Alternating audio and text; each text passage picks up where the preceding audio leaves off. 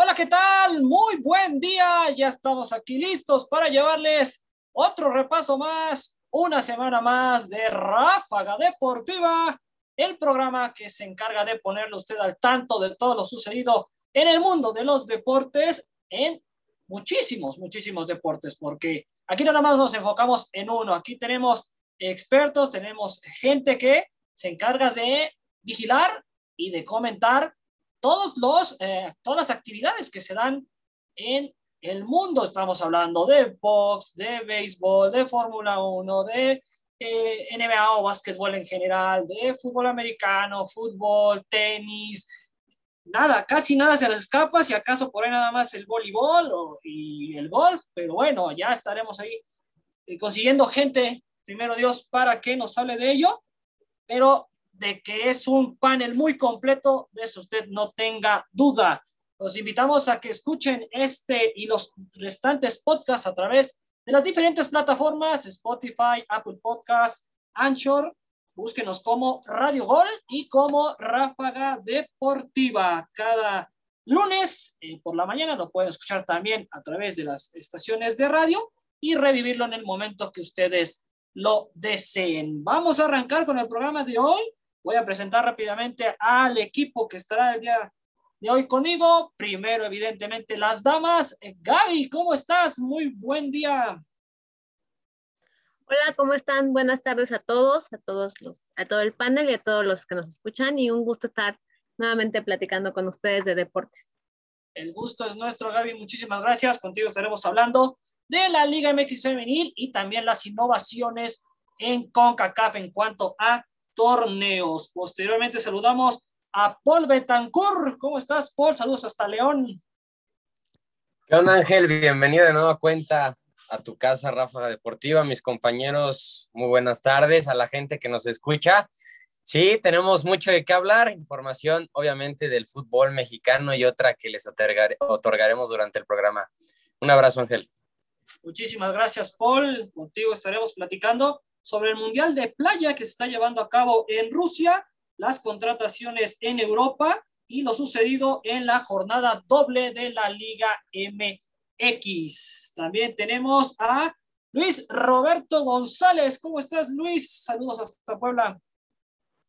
¿Cómo estás, mi querido Ángel Estrada? Y aparte de que eres un gran conductor, un gran amigo de aquí que he hecho en la familia de Radio Gol, mi querida Gaby, mi querido Paul, mi querido Eder, tenemos muchísima información para todos ustedes en este bonito programa de Rafa Deportiva, que no es por nada, pero lo que yo tengo entendido hasta el momento, mis queridos amigos, es que nosotros estamos abajito de ADN Azul Crema en el podcast más escuchado de Radio Gol.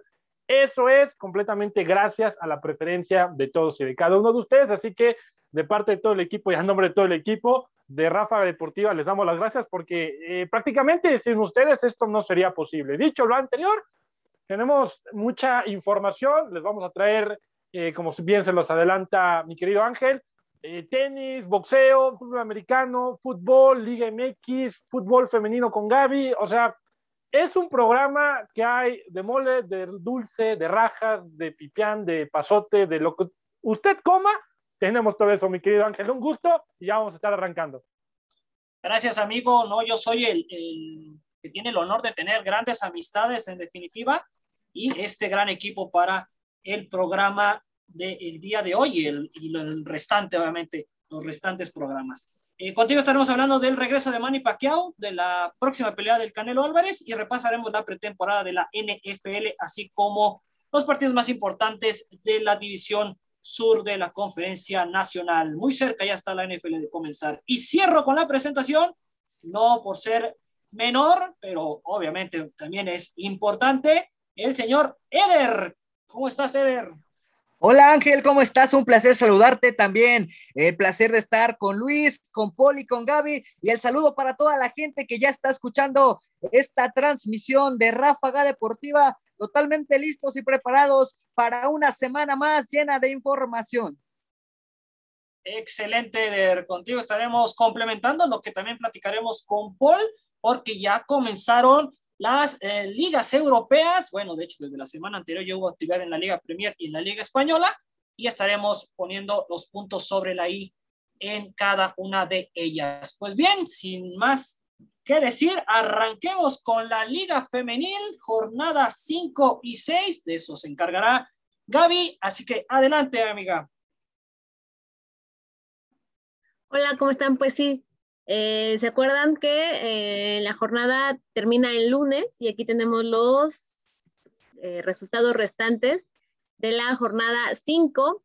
Y bueno, los Pumas siguen sin ganar y ahora, bueno, por lo menos ya notaron, perdieron 1-2 con Cholos. América, todo el mundo esperaba mucho este juego por el morbo un poco, por la rivalidad que se ha creado entre estas dos instituciones y el América venció a Pachuca 2-0. Charlín Corral aún no aparece, aún está como en, en stand-by de, de, como en este acoplamiento de la Liga de España a la Liga MX. Tigres, que ahorita ya platicaremos eh, uno de sus récords, un récord más para las Tigres, y venció 5-1, goleó, goleó al San Luis. Y Santos y Atlas nos dieron un muy buen partido que terminó en empate a 2. Y después de que terminó la jornada 5, así va en la tabla de posiciones. Tigres, las líderes y campeonas, seguidos de Guadalajara, las subcampeonas, Monterrey, América, Atlas, Tijuana, Puebla, Santos. Hasta ahí están los ocho primeros. Después ya vienen el resto, que es Cruz Azul, Toluca, Pachuca, León, San Luis, Gallos de Querétaro, los Pumas, que raro ver a los Pumas, a las Pumas ahí. Sí hay un cambio con Karina Báez, pero no me imaginaba que les fuera a pesar tanto este inicio de torneo. Juárez, Necaxa y el último lugar es Mazatlán. Y la tara de goleo, Katy Martínez, que ahorita hablaremos también de, algo que sucedió el fin de semana. Alicia eh, Cervantes, dicha Cervantes, esta jugadora delantera del Guadalajara que ha eh, impresionado a propios extraños. Alison González, que ahorita está en el lugar 3, pero yo creo que Allison nos va a dar la sorpresa y en cualquier momento va a empezar otra vez a meter goles y se va a poner muy buena la pelea por el goleo entre Katy y ella. Eh, Stephanie Mayor, que no jugó, hay que recordar que la semana pasada ella dio a conocer por medio de sus redes sociales que había dado positivo a COVID y no se tenía que ausentar porque no, no estaba disponible, no jugó, pero se mantiene en la cuarta posición. Y en la quinta posición René Cuellar, que dio un partidazo contra las Pumas y bueno, pues ya, ya está dentro del top 5 de la liga de, de goleadoras, la liga MX. Y bueno, ahora vámonos con eh, un poquito de la previa de la jornada 6, desde que empecé, les empecé a dar algunos resultados, pero principalmente el récord que consiguió Tigres. Tigres tiene 26 partidos sin conocer la derrota en la Liga MX femenil rompió su propio récord. Así es, las Tigres de Roberto Medina tenían el récord de los de 25 juegos sin derrota y ahora ya lo superaron. Y falta ver quién es el guapo, la guapa, que les quita, eh, que les rompe este, este récord. Y bueno, ya vámonos, vámonos con la, con la previa. Y es que eh, Pumas, que esta vez como les comentábamos, ya ha tenido, eh, tiene este como, no sé, como este periodo de acoplamiento en el que no termina de, de, embonar las piezas, en los que Karina Báez no encuentra la fórmula y se está yendo cada vez más abajo, no termina de salir del fondo de la tabla, pero además el hecho de que ni siquiera esté dentro de las primeras ocho es de llamar mucho la atención. No sé si dentro de la institución ya haya habido algún regaño, algún ah, llamamiento de atención hacia las jugadoras, hacia la entrenadora. Lo que sí es que se tienen que poner las pilas porque si por lo menos a la, a la llegamos a la jornada 8 y no están en el lugar 12 o 11, se va a poner muy complicado para el para las Pumas de Karina Báez. Y por otro lado están estas tigres que no creen en nadie, estas tigres que todo lo hacen por nota, que Katy apenas este, este sábado metió un golazo, pareciera que no es tan complicado, incluso pareciera con que la portera coopera un poco, pero si lo vemos, si lo analizamos detenidamente, podemos ver cómo Katy le da un efecto impresionante a la pelota. Tigres está jugando por nota. O sea, yo veo a Tigres incluso eh, como, o sea, lo hacen ver tan fácil y la verdad es que no, no es así. Y las otras, hay otro equipo que lo está haciendo también muy bien, son las Chivas. Y es que se ve, se ve que ya hay una, hay un, un, proyecto, se ve que se están trabajando con jugadoras, se ve que Chivas le está invirtiendo, que eso es lo que hace falta en, en esta liga y que los equipos se den cuenta.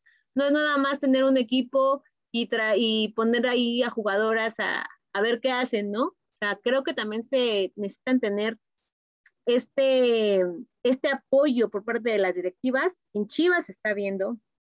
América tuvo un tropezón hace la jornada 4, en la jornada 5 se volvió a, a, recuperar y América es otro equipo que va, va, va a andar bien, ¿no?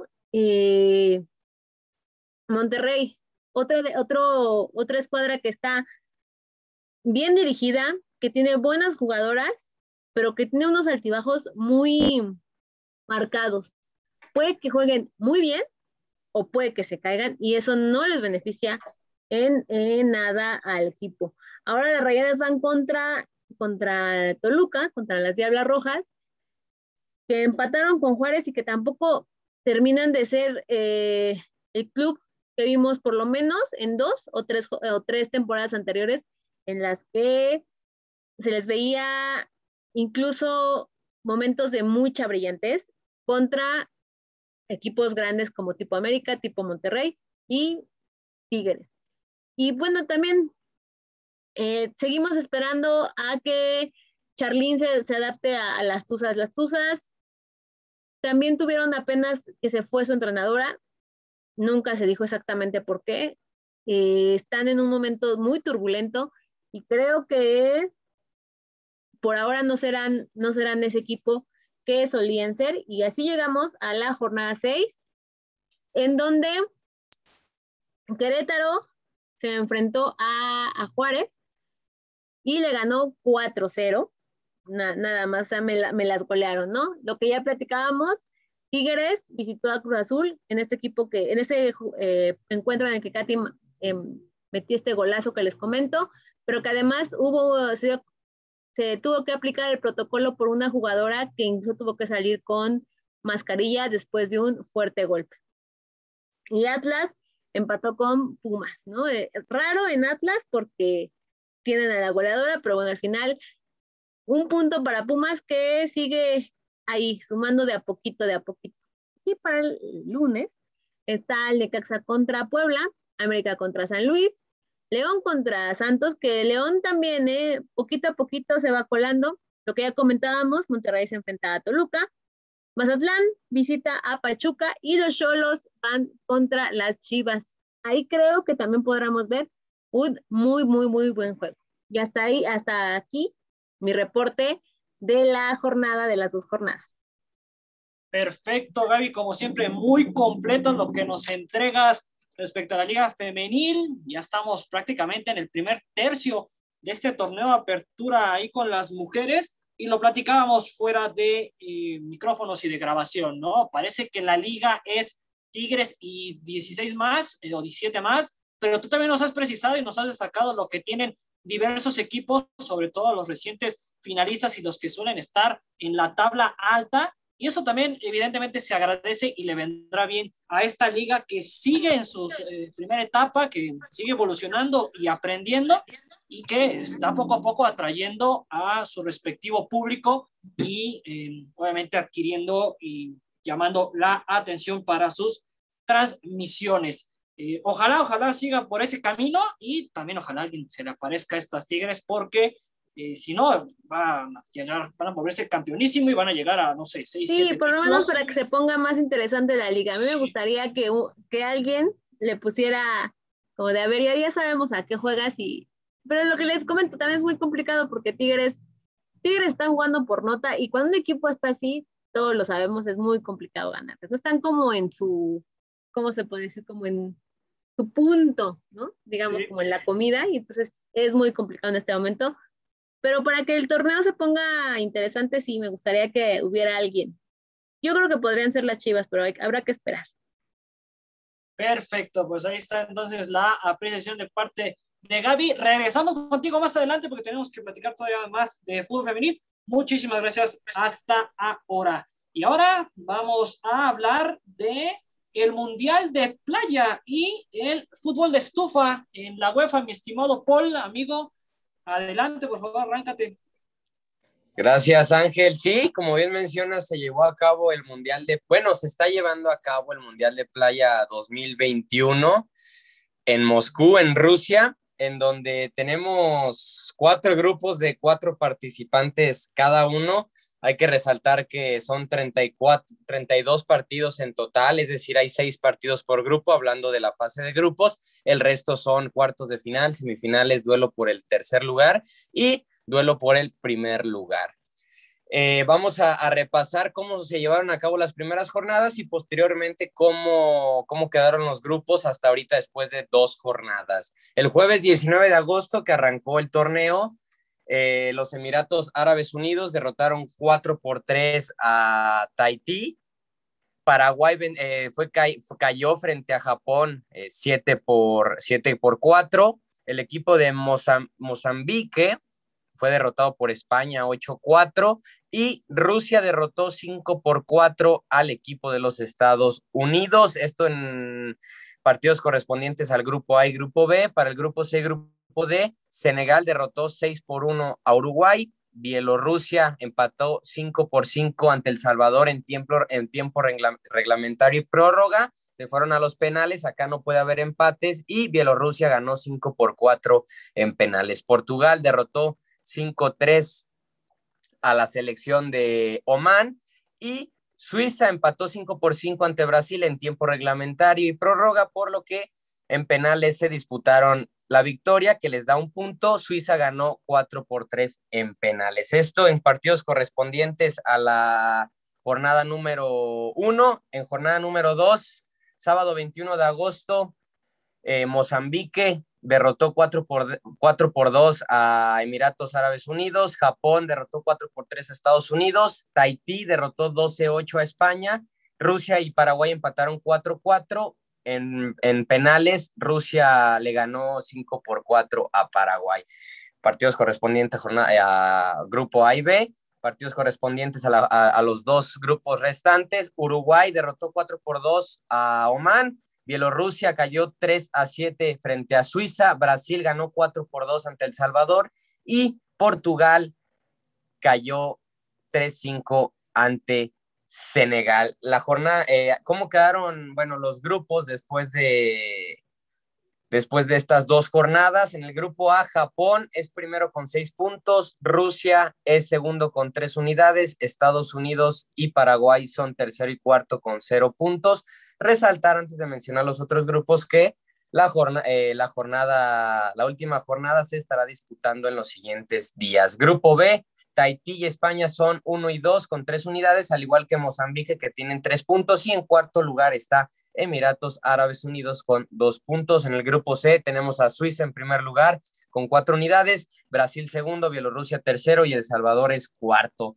En el grupo D, el último, Senegal, es primero con seis puntos, Portugal es segundo con tres, Uruguay empata con Portugal con las mismas unidades y Oman es cuarto lugar con cero puntos. ¿Cómo se va a llevar a cabo la tercera jornada? Bueno, el, día, el día de hoy, de hecho, es, son, los, son los partidos restantes, ¿sí? Tahití enfrentará a Mozambique, España a Emiratos Árabes Unidos, Estados Unidos, Paraguay, Japón, Rusia, Omán, Senegal, Salvador, Suiza, Uruguay, Portugal, Brasil, Bielorrusia. Seguramente cuando nos estén escuchando ya se llevaron a cabo los partidos. La próxima semana les traigo todo los detalles de estos mismos y cómo se, llevaron a cabo los cuartos de final. Ok, vamos a pasar ahora, Ángel, si me permites, a los fichajes de estufa, Adelante. el fútbol de, la UEFA.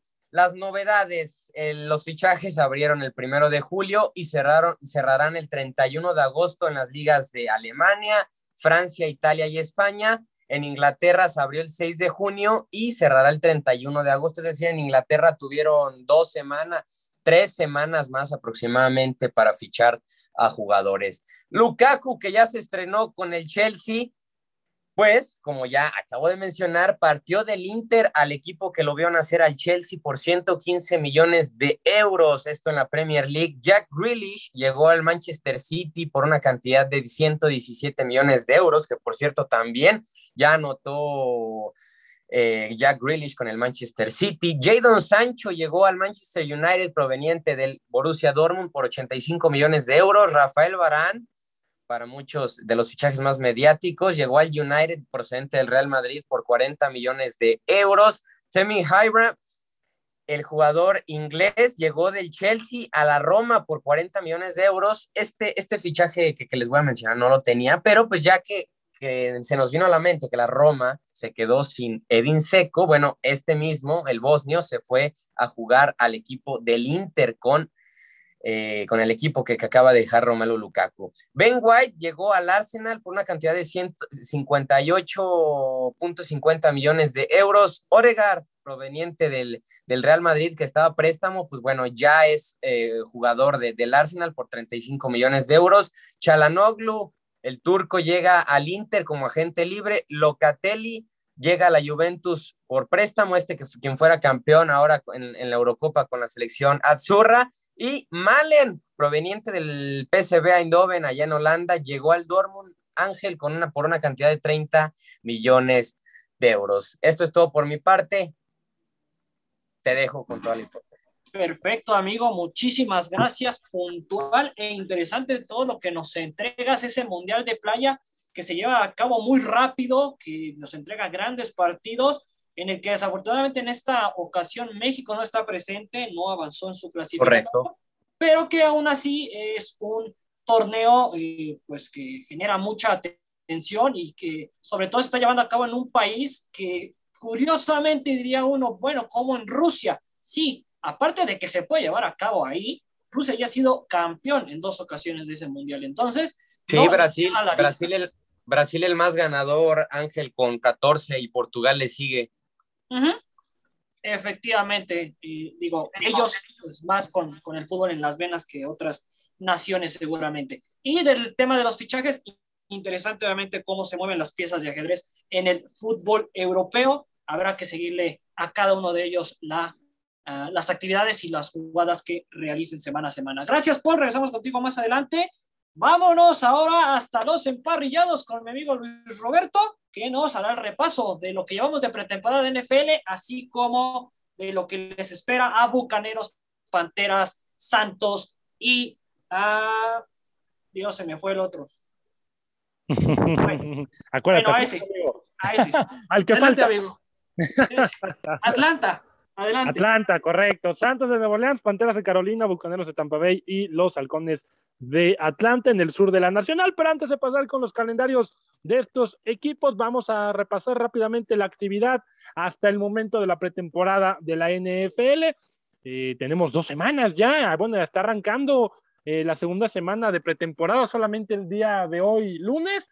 Nos vamos a, a terminar en la nochecita a las 7 de la noche, cierra la jornada 2 de la pretemporada, los Jaguares de Jacksonville de Trevor Lawrence contra los Santos de Nueva Orleans. Pero a ver, destacar partidos importantes, ¿no? Partidos que quizás pueden sacar un poquito de jugo por ver a los novatillos que están ahí eh, buscándose un puesto. No, los aceleros, no, mi querido Ángel.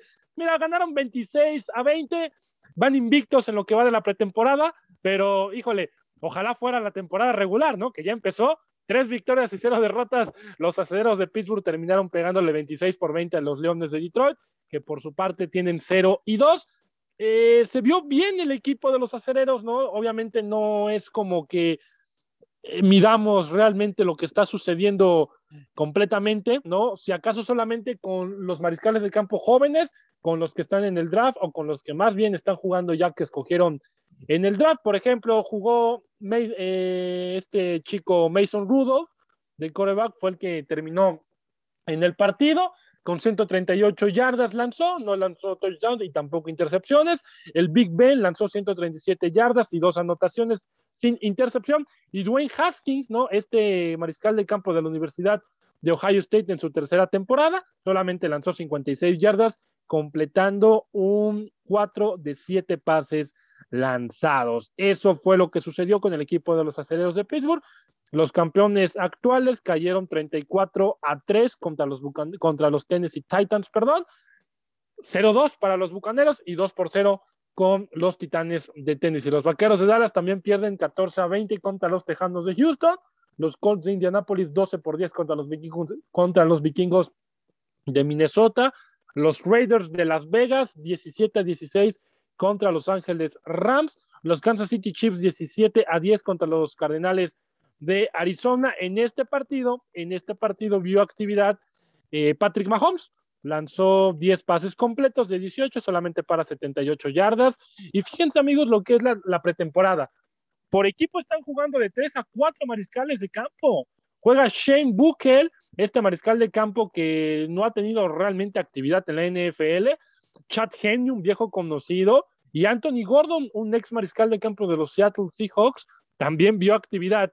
Los Patriotas de Nueva Inglaterra le, vencieron 35, uh. no, no, no, 35 por 0, Ángel. 35 por 0. Despertó el gigante, como la Liga MX, ¿no? Ganan los Pumas y despertó el gigante. Despertaron los Patriotas, amigos. Eh, eh, se veía bien. A ver, vamos a decirlo, no es porque sea mi equipo, pero se ve bien, ¿eh? El equipo muestra eh, grandes cosas. Lo que ha hecho Ramondre Stevenson, este corredor proveniente de la Universidad de Oklahoma, que es novato, que escogimos precisamente en este draft pasado, se ha visto bien, ¿eh? Se ha visto bien. JJ Taylor es otro, Damon Harris y los mariscales de campo. A ver, la pelea en Nueva Inglaterra solamente es dos. Mac Jones o Cam Newton. Ni Brian Hoyer, ni, Brian Hoyer, ni Jared Stidham tienen argumentos eh, válidos para poder pelearle la titularidad a estos dos. ¿Con quién te vas? Con Cam Newton, que la temporada pasada resultó ser un fracaso tremendo, el egresado de la Universidad de Auburn, con 11 temporadas ya en la NFL, o te vas con Mac Jones, el campeón nacional, novato, Alabama, que la, temporada pasada lanzó 4.500 yardas, 41 anotaciones y 4 intercepciones en la NCAA. Aquí la pregunta para Belichick será, ¿quién me va a abrir los partidos? ¿no? ¿Quién va a ser el titular? ¿O Mac Jones o Cam Newton?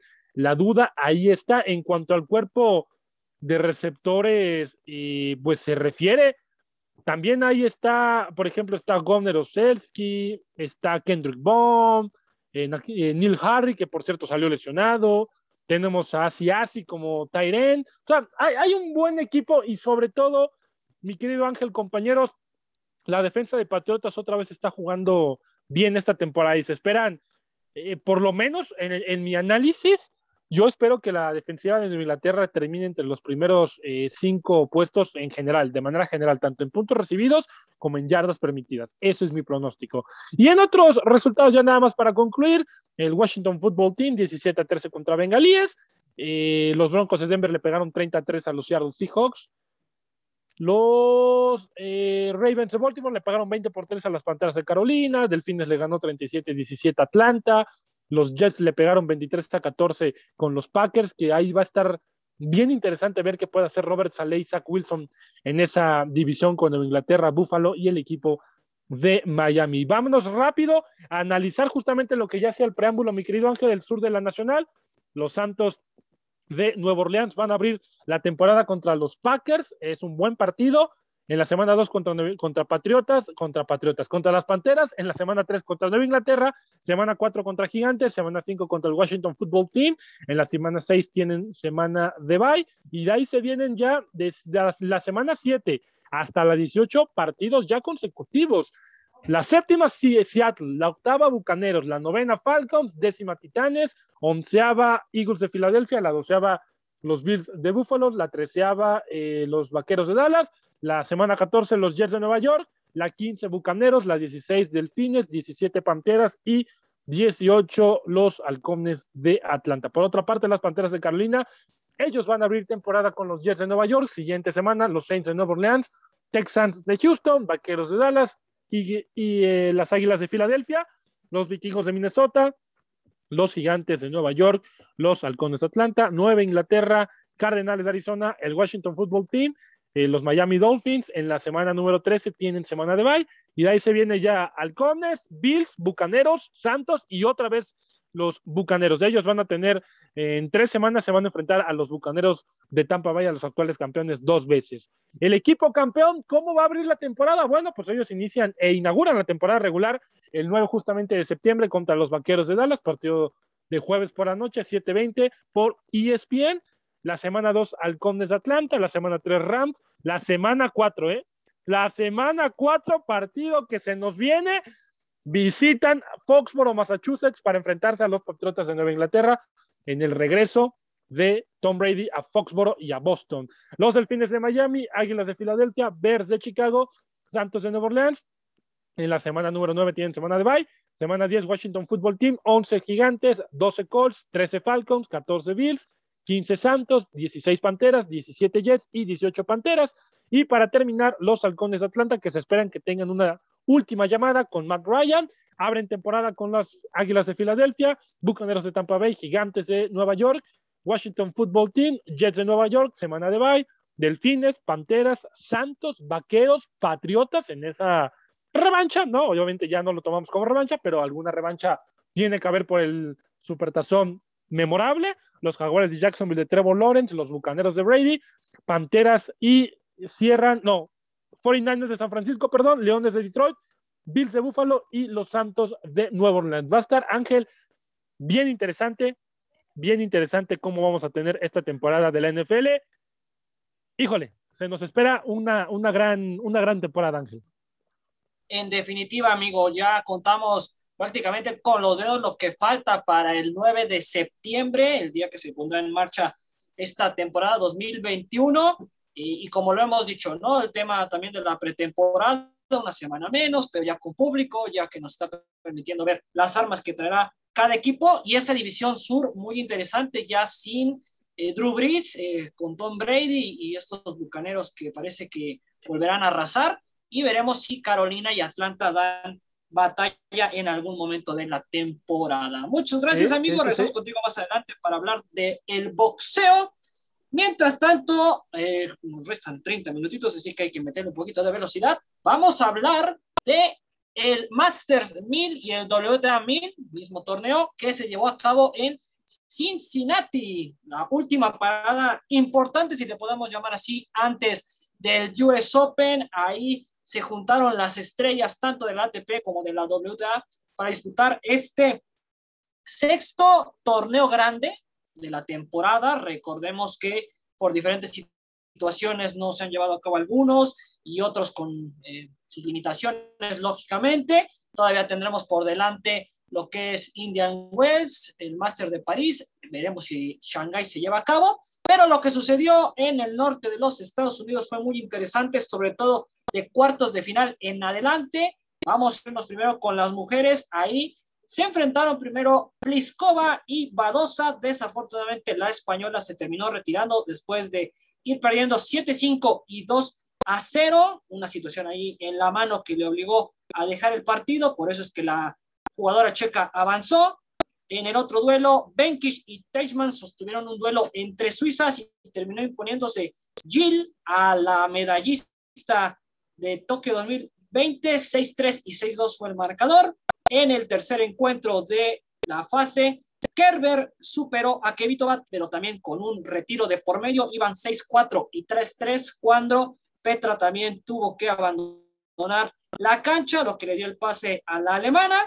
Y en el cierre de los cuartos de final, Ashley Barty, la número uno del mundo, se enfrentó a Kreshikova, duelo de ex ganadoras de Roland Garros, y ahí la australiana terminó ganando 6-2 y 6 a 4. Esto nos dejó unas semifinales muy interesantes en donde primero Jill Teichmann volvió a dar la sorpresa, se cargó a Carolina Pliskova, la finalista de Wimbledon de este año, 6-2 y 6-4. Y ya nada más faltaba ver a quién encararía en la gran final. Ahí es donde apareció Barty imponiéndose en duelo de ex números uno o de jugadoras que han estado en esa posición, mejor dicho, 6-2 y 7-5 fue el resultado para esta jovencita de Australia que también fue medallista en Tokio y que está teniendo una muy buena temporada después de que en el 2020 no vio mucha actividad. Ya ganó algunos WTA 1000, también se llevó Wimbledon y viene con todo definitivamente por el US Open.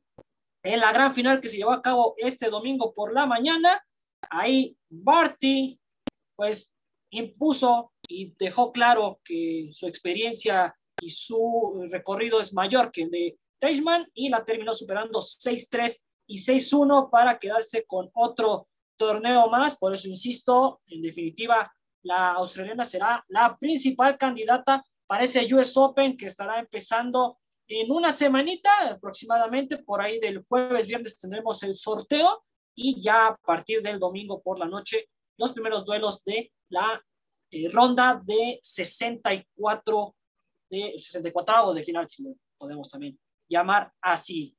Pasamos a la ATP, donde también hubo tenistas que sorprendieron y que se confirmaron como candidatos en esta gira norteamericana. Por un lado, Alexander Zverev barrió a Casper Ruth 6-1 y 6-3, el noruego que ha brillado más en canchas de arcilla, pero también ha dado de repente sus despuntes en canchas duras, no pudo hacer nada ante el Principito. En el otro duelo, Tsitsipas resistió al intento de regreso de parte de Auger Aliassime, el canadiense. Quedaron 6-2, 5-7 y 6-1 a favor del griego. En el tercer duelo, Medvedev y Carreño Busta fue un partido mucho, muy, muy sencillo perdón, para Medvedev. 6-1 y 6-1. Y él se enfrentó en semifinales a Rublev, que terminó imponiéndose a Benoit Paire, el francés, en tres sets por 6-2, 3-6 y 6-3 en la etapa de la antesala de la gran final. Se presentó una situación que tenía mucho tiempo sin darse. Me refiero al hecho de que los, los principales sembrados, los cuatro principales sembrados del torneo, no llegaban desde hace mucho tiempo a las semifinales. Bueno, se dio en esta edición y ahí tuvimos duelos también muy, muy interesantes de larga duración y sobre todo de puntos muy buenos. Por un lado, en duelo de rusos, Medvedev y Rublev terminó imponiéndose Andrei, primera vez y que le gana un set y un partido a Danil. Este partido concluyó 6-2, bueno, 2-6, perdón, 6-3 y 6-3 para Rublev, que sigue acumulando victorias, ya lleva más de 40 en la que va de temporada y es interesante lo que está mostrando este joven de 23 años, si no me equivoco. Mientras que en el otro duelo, Esberet y Sipas ofrecieron una gran también exhibición.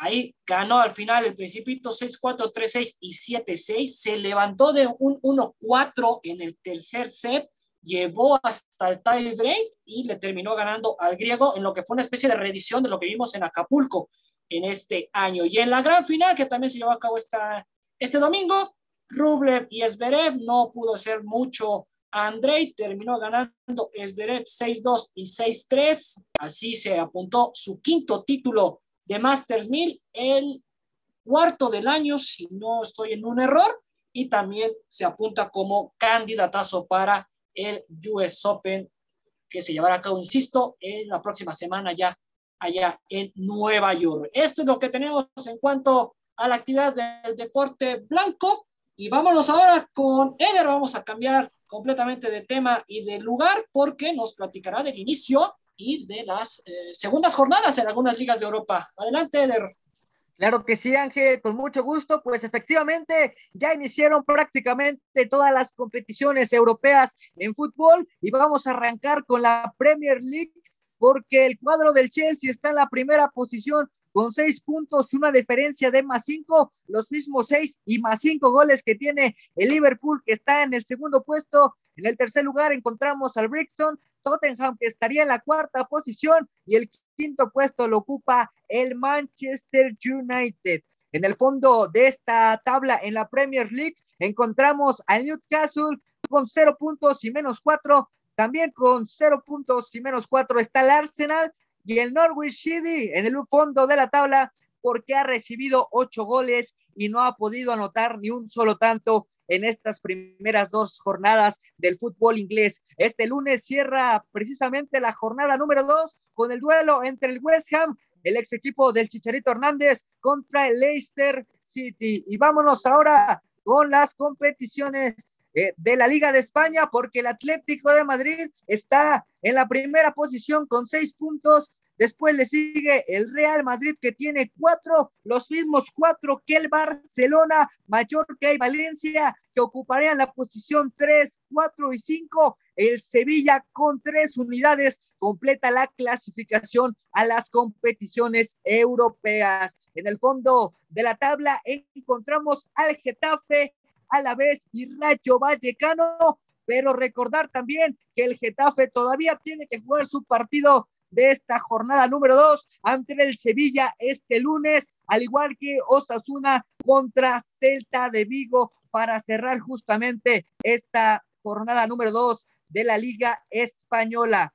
¿Qué pasa en Italia? En el calcio italiano, el Inter se ubica en el primer lugar con tres puntos. Aquí apenas tuvimos la primera jornada, por eso es que prácticamente todos los equipos tendrían que estar en el primer sitio porque el Inter, Lazio, Napoli, Roma, Atalanta, Bolonia, Sassuolo ganaron su su partido y tienen tres puntos. La Juventus lo encontramos en la posición número ocho porque empató su partido a dos goles contra el cuadro del Udinese. Los que no pudieron ganar y que están peor ubicados son el Cagliari, Milan, Sampdoria, Spezia, Elas Verona, Torino, Empoli, Fiorentina, Venecia y Genoa, que le metieron cuatro goles y obviamente vamos a esperar qué puede hacer acá el flamante refuerzo Johan Vázquez, el ex de Pumas, para ver si puede hacer algo con esta defensiva del equipo del Genoa, que de momento apenas en la primera jornada está en la posición número 20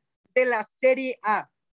En la Bundesliga, después de dos jornadas, el Wolfsburgo tiene seis puntos, el Hoffenheim cuatro, los mismos cuatro que el Bayer Leverkusen, Bayern Múnich y Friburgo, que ocuparían las posiciones tres, cuatro y cinco respectivamente, cerrando la clasificación a puestos de competiciones europeas. Tenemos al Red Bull Leipzig que tiene tres unidades. En el fondo de la tabla encontramos el Augsburgo y al Hertha Berlín con un punto y cero respectivamente, también ya después de dos jornadas. Y lo que muchos están esperando, ¿qué pasa en la Liga de Francia? ¿Qué pasa con el Paris Saint Germain? ¿Y qué pasa con Lionel Messi? Pues después de tres jornadas, el flamante refuerzo argentino Lionel Andrés Messi todavía no hace su debut sin embargo, su equipo se mantiene con 3 de 3. Así es, ha ganado sus tres partidos y tiene nueve puntos, ubicándose en el primer lugar de esta liga francesa.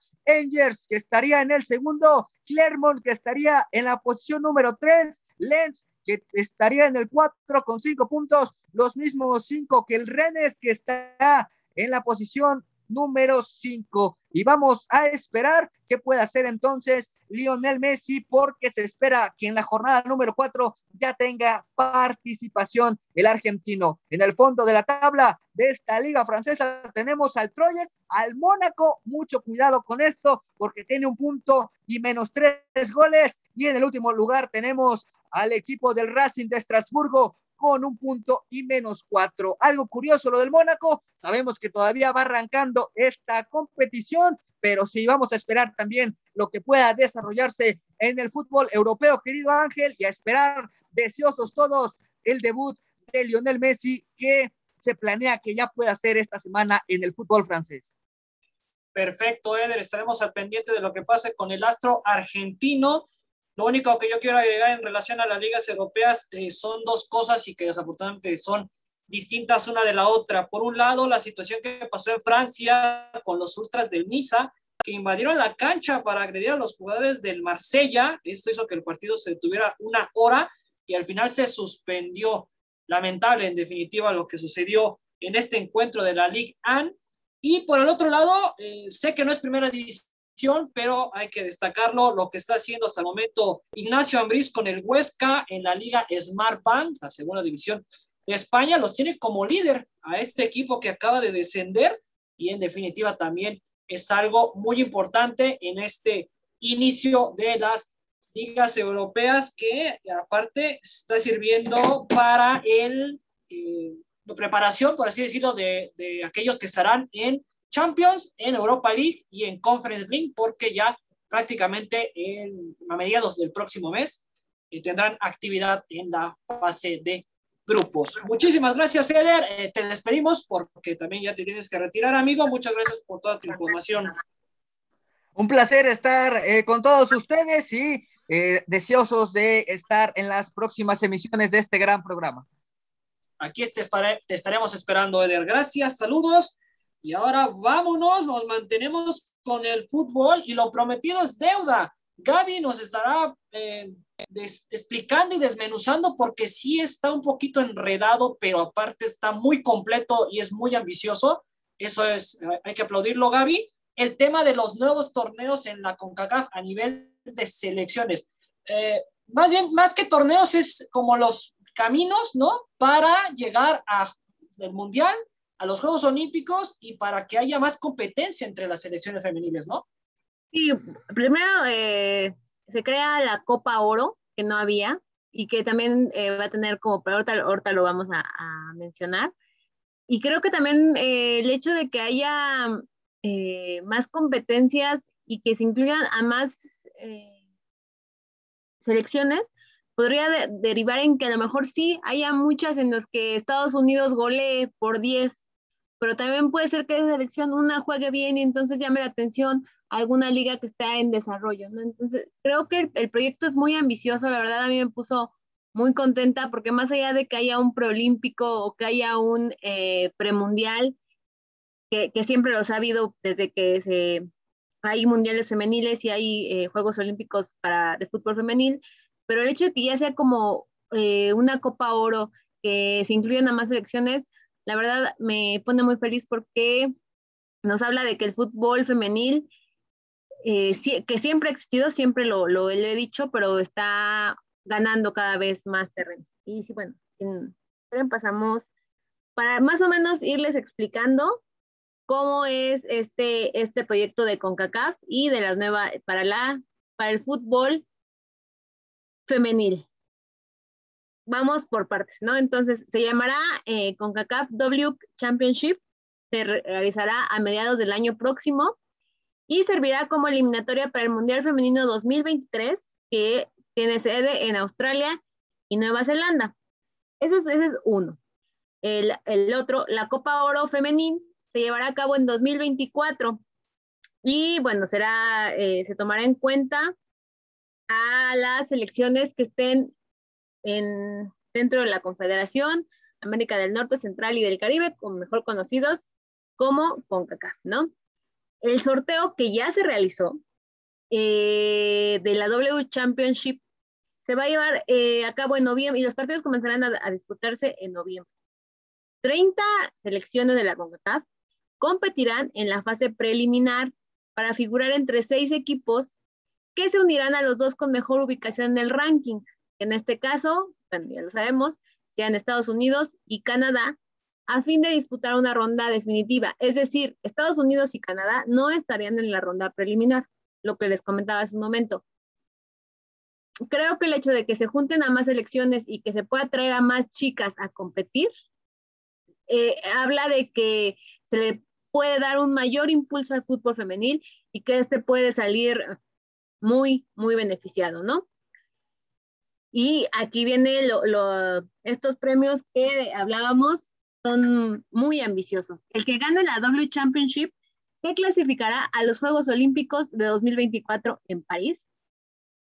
Y eh, bueno, en el pasado ya sabíamos que los dos ganadores de las semifinales obtenían el boleto automático al Mundial y no había pasaje olímpico en disputa. Ahora sí habrá. Y dado que se ha ampliado el número de participantes a la Copa del Mundo del 2023, que, ah, eh, bueno, esto apenas se dio a conocer, ya no van a ser, van a ser más, más elecciones. Las dos elecciones que ocupen los primeros puestos en la fase de grupos del, de dicho torneo de la W Championship obtendrán los cuatro pasajes automáticos de la región. Lo que le da a México, es, esto es muy, muy interesante para el fútbol femenil mexicano, porque esto nos da eh, una posibilidad real, real, de, poder avanzar, ¿no? Hay que recordar que por lo menos en los dos últimos premundiales, las mexicanas llegan en semifinal y en semifinal llegan a caer o contra Estados Unidos o contra Canadá, que son, son las potencias, y nos quedamos para este, este nuevo formato le da una, una oportunidad real al equipo de Mónica Vergara o a la selección que se le, porque si a lo mejor no va la, la grande, que se vaya la, la sub-23, de aspirar a estar en, en, la Copa del Mundo, ¿no?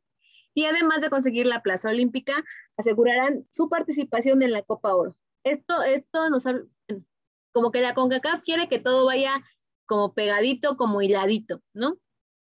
La clasificación para la Copa Oro comenzará luego del 2023 e incluirá 33 selecciones de la Confederación, salvo aquellos que estén disputando los Olímpicos.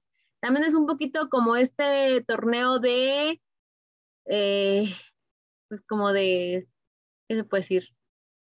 No de recompensa, sino de, pues ya no fuiste a los Olímpicos, pero acá va a haber otro torneo, ¿no? De consolación.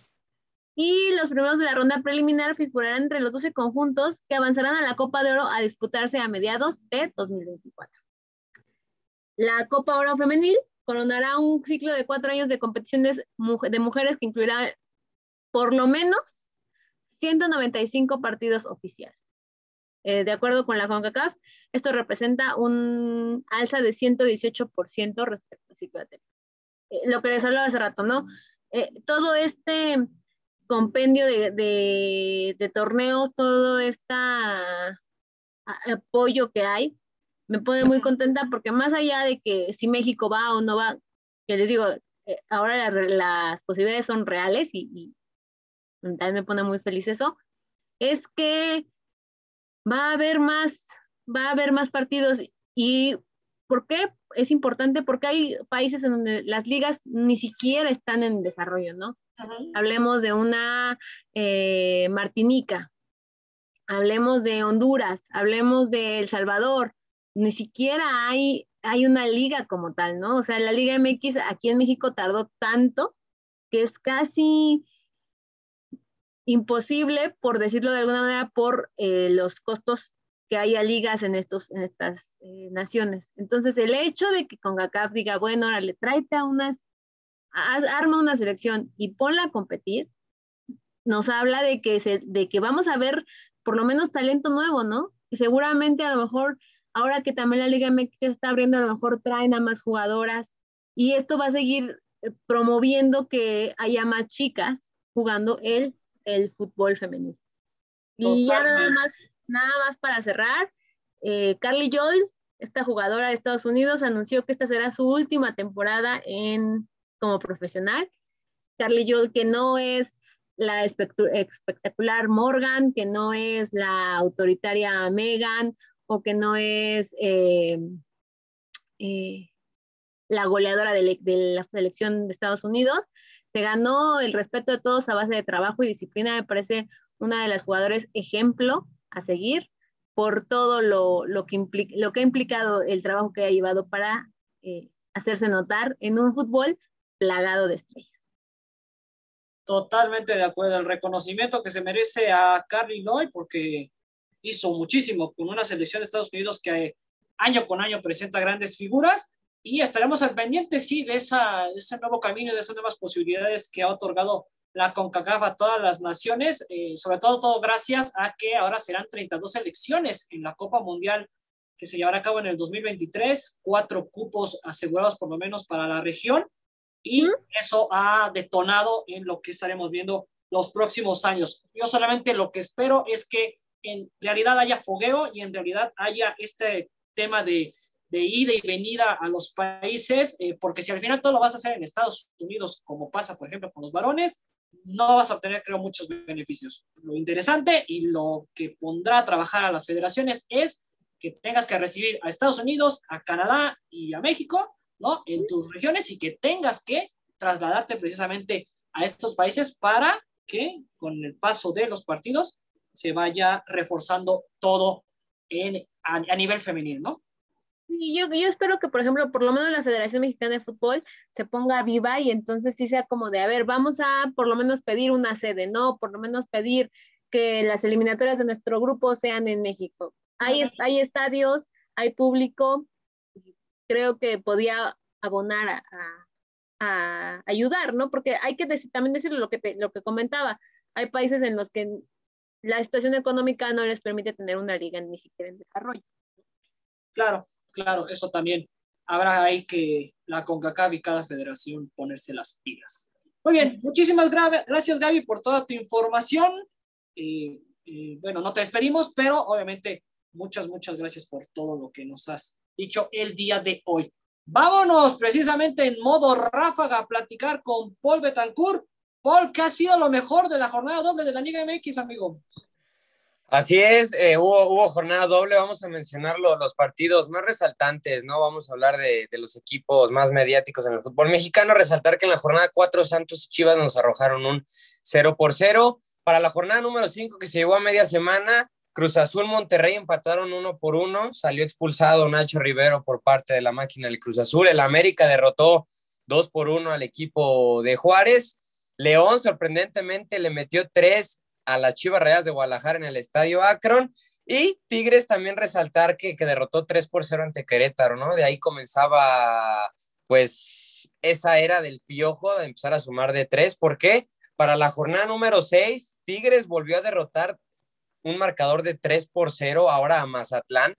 Tigres sigue con las lesiones, el equipo de Miguel Herrera sufrió en ese partido tres cambios por lesión, Bigón que salió lesionado eh, por, por un golpe en el tobillo, Carioca y Leo Fernández por problemas musculares, también el América derrotó 2 por 0 al Tijuana en el regreso de Renato Ibarra, este mismo marcó gol ante el equipo Cholo Escuincle, Cruz Azul empató 0 por 0 ante San Luis Monterrey empató 0 por 0 ante Chivas. Faltan por jugarse el partido entre, bueno, ah, ya tendrán ustedes los resultados entre Necaxi, Juárez y Querétaro Pachuca que se están disputando en, en estos momentos. Ángel, nada más para terminar, San Luis y Pachuca, que eran eh, correspondiente a la jornada número 5, se pospuso hasta el 3 de noviembre por cuestiones de televisoras. Esto es todo por mi parte, Ángel. Perfecto, muchísimas gracias, Paul. Pues ahí está lo que nos ha dejado la Liga MX, igual en la que ya estamos llegando precisamente a eh, el primer tercio y que muy distinto a la Liga Femenil, ¿no? Las que, los equipos que en varonil América es líder. Están en tablas, ¿no? Entonces, exactamente, exactamente, amigo.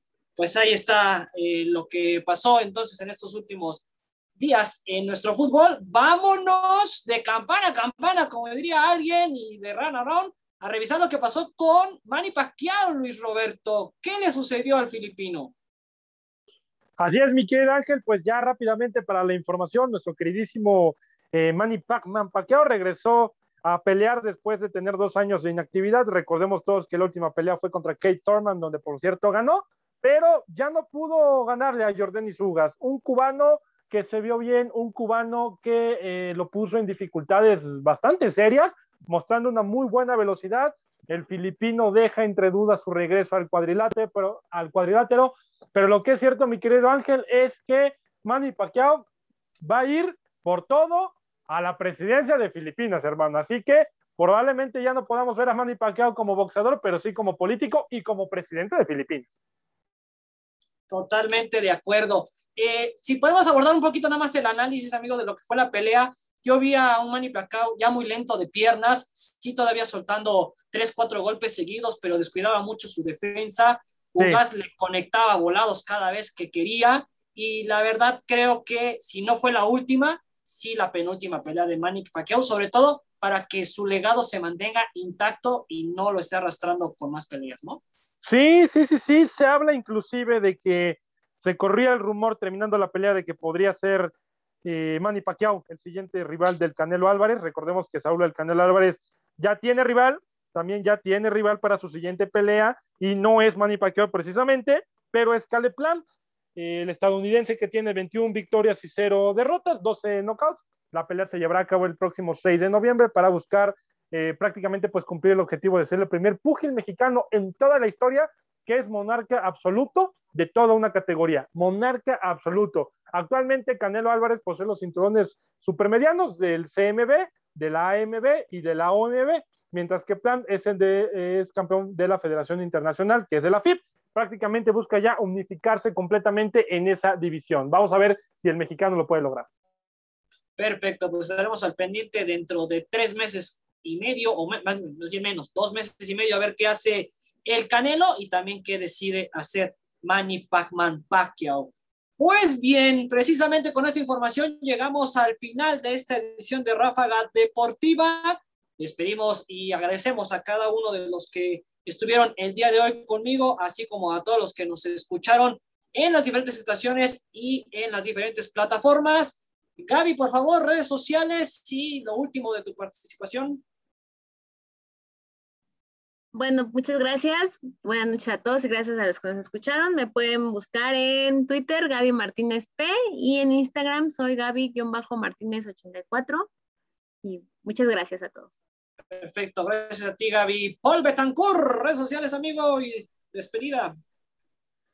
Bien, un gusto como siempre compartir espacio con ustedes, compañeros. En Instagram me pueden encontrar como Polito a Medies. Muchas gracias, Paul. Excelente semana. Luis Roberto, redes sociales, amigo. Me pueden encontrar en Instagram como luis Hebel, mi cuenta de Twitter como Luis-Roberto99 y en Facebook en mi página oficial. Luis González, un gusto compartir espacio y micrófonos con gente que de verdad sabe, con Gaby que maneja como experta el fútbol femenino, con Paul que habla bien propiamente de la Liga MX y del fútbol internacional, y tú Ángel que manejas de lujo el tenis. Yo soy Luis Roberto González y nos estamos viendo en la siguiente emisión. Gracias, amigo. El gusto es para nosotros. Hoy le robé a Paul Betancourt el tenis, pero ya se lo voy a devolver la próxima semana. Yo fui Ángel Estrada. En Twitter estoy como arroba guion bajo estradatos. Muchísimas gracias. Excelente inicio de semana para todos. Esto fue Ráfaga Deportiva. Que pasen un excelente lunes. Hasta pronto.